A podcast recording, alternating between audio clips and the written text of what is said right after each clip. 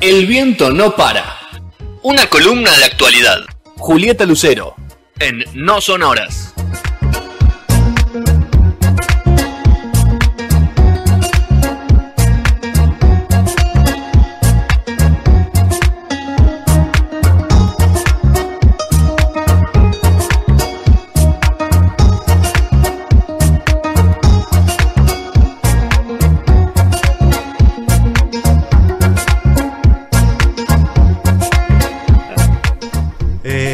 Último bloque en Radio a la Calle, último bloque de este No Sonoras 634. Así que está mi amigo el señor Rodrigo Molina. ¿Cómo está Rodri? Rodri. Te, tenés- estás muteado, Rodri, me dicen. Ah, ahí está. Ahí, Ahí, está. Cámara, Rodri. ¿Qué tal? ¿Qué tal? ¿Qué tal? Muy bien. Era el último minuto y vos no podés estar afuera, Rodri. No, claro que no. Bueno, sos- Así que bueno. Bueno, ¿Ustedes- va- ¿Ustedes bien? bien, todo tranquilo. Por suerte. Acá viendo a ver que, que Juli se va a poner muy seria, me parece. Tuvimos todo el programa jodiendo. Y, y Juli ahora nos cae con un baño de realidad, con un país que está en- bastante movido. Bastante movido, sí. Pero bueno, eh, veo que ahora los canales se ocupan de Estados Unidos. Están ocupándose de Estados Unidos. Imaginas, imagínate la semana que viene lo que va a hacer, ¿no? Pero bueno.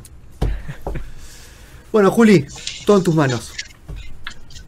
Bueno, eh, muchos temas en estos días. El coque de octubre movido. Eh, cambiamos de tema de la columna. ¿Cuántas veces? No sé. Sí, Pero no sé. bueno, lo acuciante hoy este, es lo que pasó en Guernica. Eh, al- algo de lo que lo habíamos hablado en algún momento sobre tomas, pero no en particular sobre la toma de Guernica. Habíamos hablado sobre otra en la provincia de Buenos Aires también.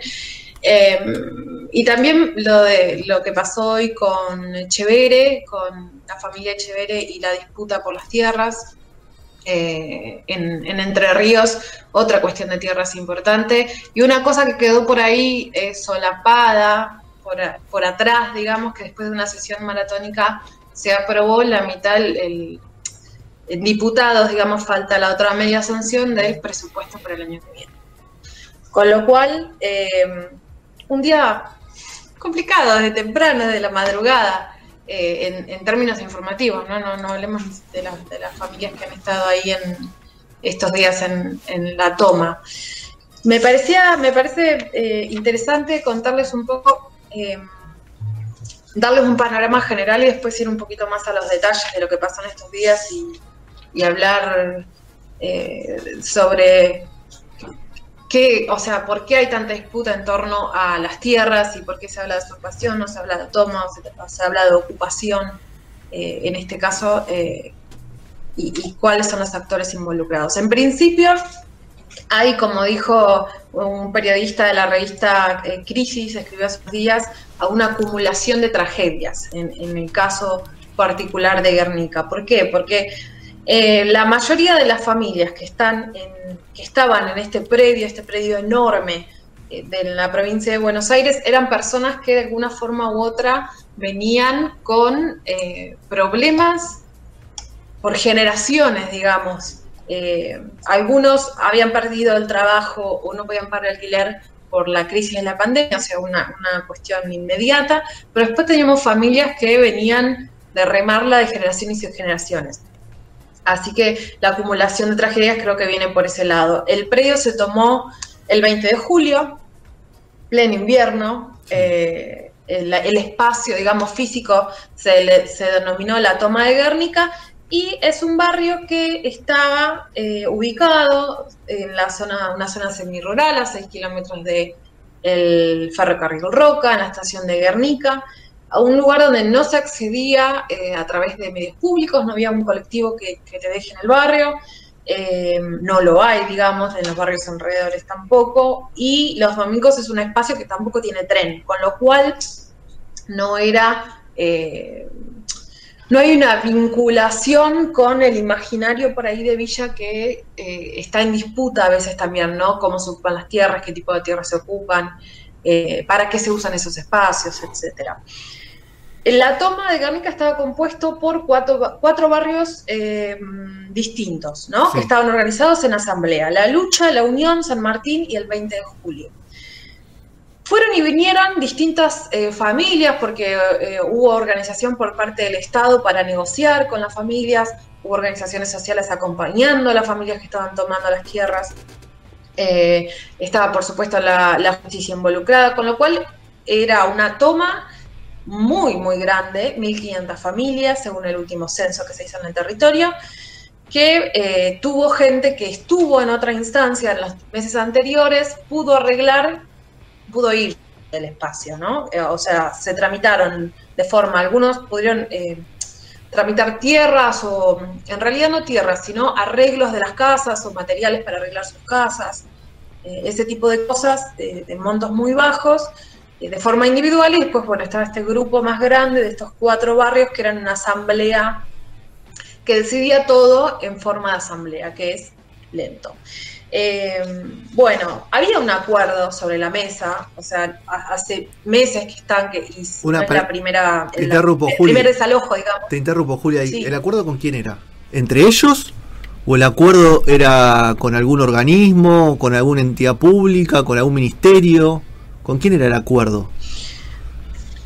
El acuerdo era con el gobierno de la provincia de Buenos Ok, Aires. El- perfecto. la- había una denuncia judicial por usurpación de la tierra, Sí, eh, que, que era lo que finalmente, que había dictado el desalojo, que finalmente fue lo que se ejecutó hoy, y la negociación era entre el espacio, el Ministerio de Desarrollo, que está a cargo de Arroyo. Andrés Larroque, el Ministerio de Desarrollo de la provincia, de Buenos perdón. Aires, Sí, Sí, y por un lado, se, se- durante la, la, la- la- distintos meses, algunos lo arreglaron o lo charlaron o negociaron de forma individual y otros, como en el caso de esta, de, esta asamblea, lo hacían de forma comunitaria. Había un acuerdo, digamos, eh, general, lo que proponía el Estado, el gobierno, era que se los ubique en espacios transitorios, o sea, que salgan de la tierra, se los ubique en espacios transitorios a las familias y eh, con la promesa que después entregaban unos 3.000 lotes para solucionar una cuestión que es básica, que es la vivienda. sí. Eh, era gente pidiendo derecho de acceso a la tierra.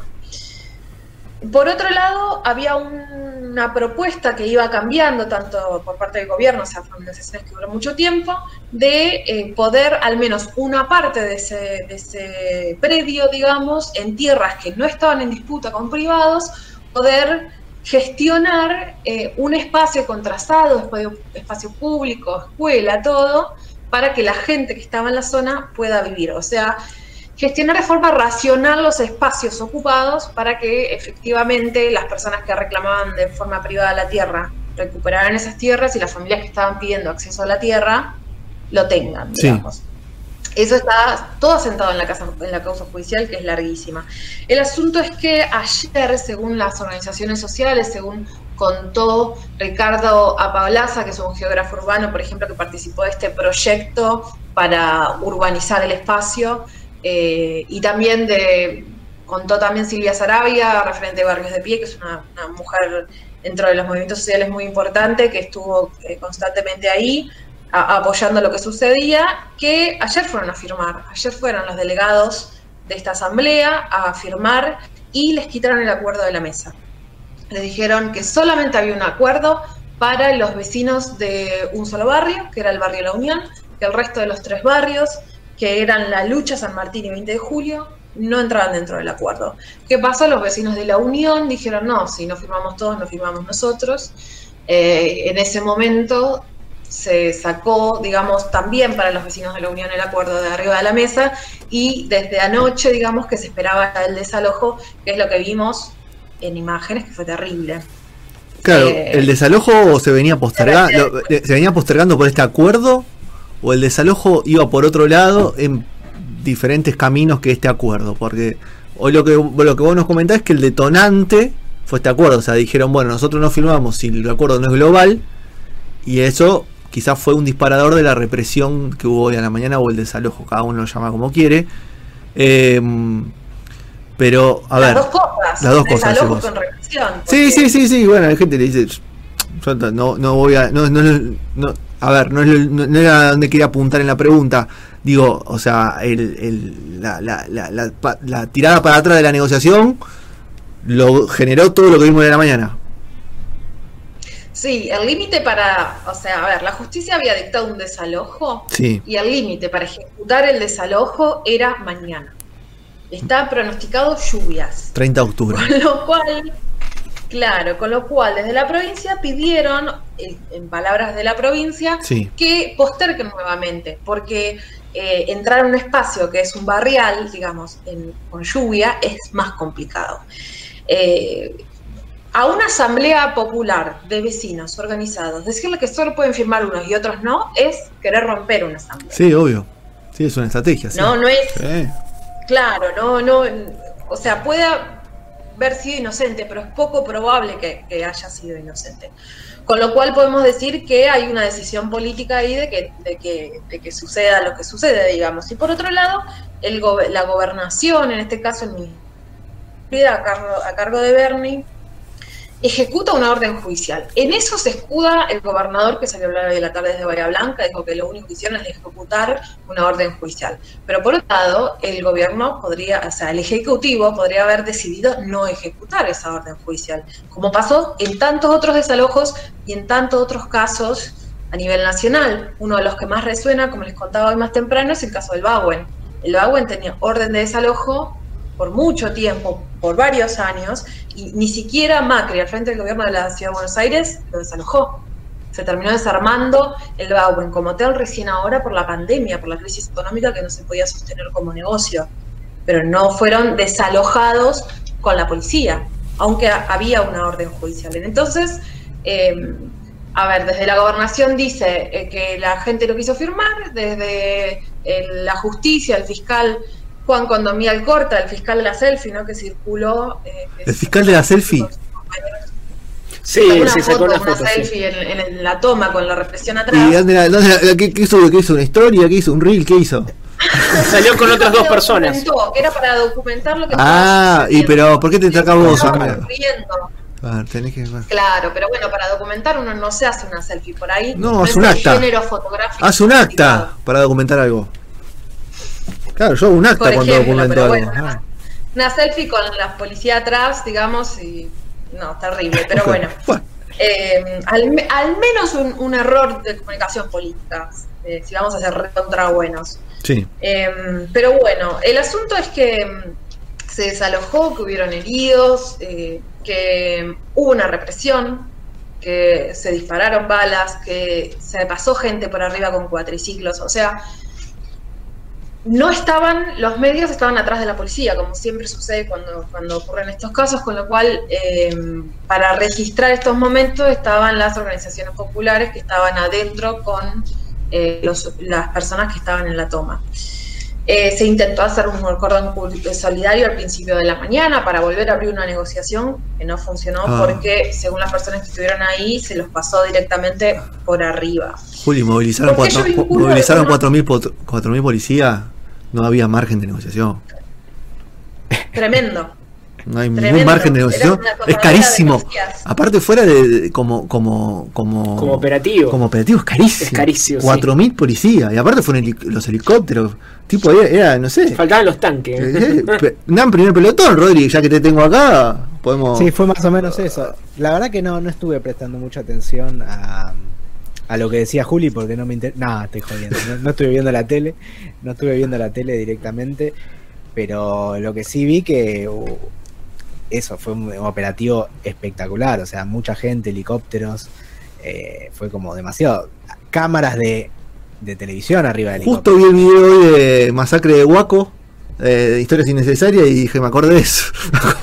Porque más o Sí. menos lo mismo. Que eh, historias innecesarias es lo mejor de la pandemia, ¿no? Claro, sí, sí, sí, pero justo la masacre de Huaco ahí, que Juli capaz que se acuerda, en Estados Unidos, porque faltaban los tanques nada más, es impresionante la cantidad de policía que había. Y aparte no fue, la resistencia no fue mu- mu- de mucho tiempo, Juli, ¿no? Ah, al toque se, se desalojó. Es que no tenían forma, Claro. no tenían forma de hablar y tampoco no estaban adentro de la toma todas las familias que, que originalmente estaban ocupando, porque bueno, cuando suceden cosas así, uno tiende también a, a resguardar el que no se puede defender solo. Obvio. ¿no? Es, es complejo, eran familias, no eran. eh, no sé, el Arroque hoy a la tarde habló de mm, esquema delictivo, ¿no? Ah, bueno. Esquema delictivo.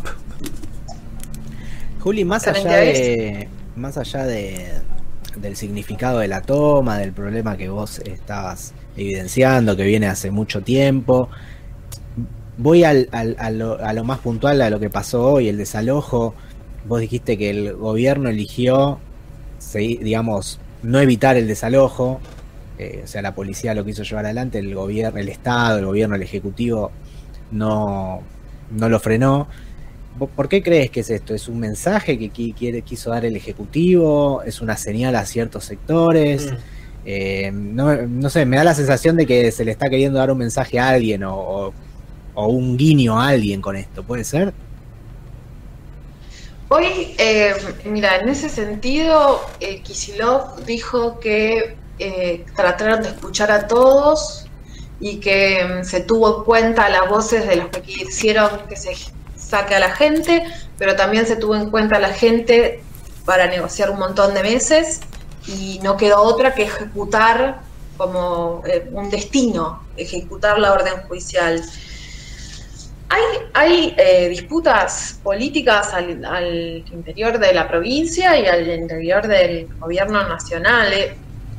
A veces se llenan la, la palabra progresismo y por momentos eh, se desaloja de esta forma familias que están luchando por un derecho. Incluso dentro de los proyectos que se presentaron o de las propuestas que presentaron las familias, eh, los vecinos se hablaba de pagar en cuotas los terrenos. O sea, no, no eran. Hay muchos distintos tipos de tomas, pero No era una el barbarie. caso de- no era un negocio, Ok. ¿no? Este, y hay otra cosa que a, a tener en cuenta que por ahí la, la histórico nos re fuimos de tiempo, perdón, pero Sí, lo sí, sí. histórico nos da Nos un quedan, nos quedan de- dos, dos, tres minutos, Juli. Bien, de, perspectiva, una de las investigadoras que trabaja este tema hace muchos años, que es María Cristina Cravino, una eh, referente en su campo, investigadora de COMISET, Sí. en sus trabajos, es, um, investigaciones, lo que dice es que desde los 80, desde los 80, que las tomas de tierra no se convierten en espacios que se puedan denominar villas, o sea, que no tienen condiciones, no- o no tienen terrenos, eh, trazas de calles, o no tienen servicios, o no. Las, las tomas en general son organizadas de forma que después se convierten en espacios donde la gente puede mejorar su vida a mediano y largo plazo. ¿no? Entonces, ese es uno de los argumentos que se puede poner frente a me quieren quitar la propiedad privada, ¿no? Es, bueno, no. no es, gente pidiendo acceder a un derecho que, que, que el que tiene propiedad privada ya lo tiene, ¿no? Ya lo, ya lo tiene garantizado. No es que quieren instalar el comunismo o el socialismo y, y anular la propiedad privada. Quieren ser propietarios. Muy bien. Ok. Vamos a ver cómo sigue esto. Eh, Eh, sí, van, va- o sea, ¿qué sucede con estas familias? ¿Cómo se reubican? ¿Qué pasan con los presos? Hay que, hay ¿Cómo que- se reconfigura la figura de Bernie Kisilov eh, a nivel También. político? También, ¿no? También es un antes y un después, Ah, me parece, sí, sí, sí. Para, para los votantes al menos. Hay varios enojados, hay otros. Bueno, eso depende de cada uno también, ¿no? Bernie creo que, que es el que mejor sale parado de todo esto, eh, consolida una, un tipo de imagen, ¿no? Que él quería dar. Claro, sí, sí, Bernie está pensando en otro negocio, Bernie. Eh, pero Bernie bueno, está pensando en las elecciones, Sí, claramente. sí, sí, se La- posiciona. los tweets de hoy no los eh, vi. que no. decían, eh, eh, no me acuerdo en este momento, pero hablaban eh, sí a la vida, derecho a la vida, eh, derecho a la no sé qué, Me y suena derecho más a la propiedad me suena más a barrio eso. Más a barrio Che, a Granata. Bernie, ah, bueno, capaz que ustedes ya lo vieron o lo viendo. ¿Bernie será nuestro Bolsonaro? ¿Querrá ser nuestro Bolsonaro? Puede ser. La tenemos a Pato Bullrich para eso. Nah, Pato, ya es grande. Pero Bueno, Par- Pato no sé si le da el cuero.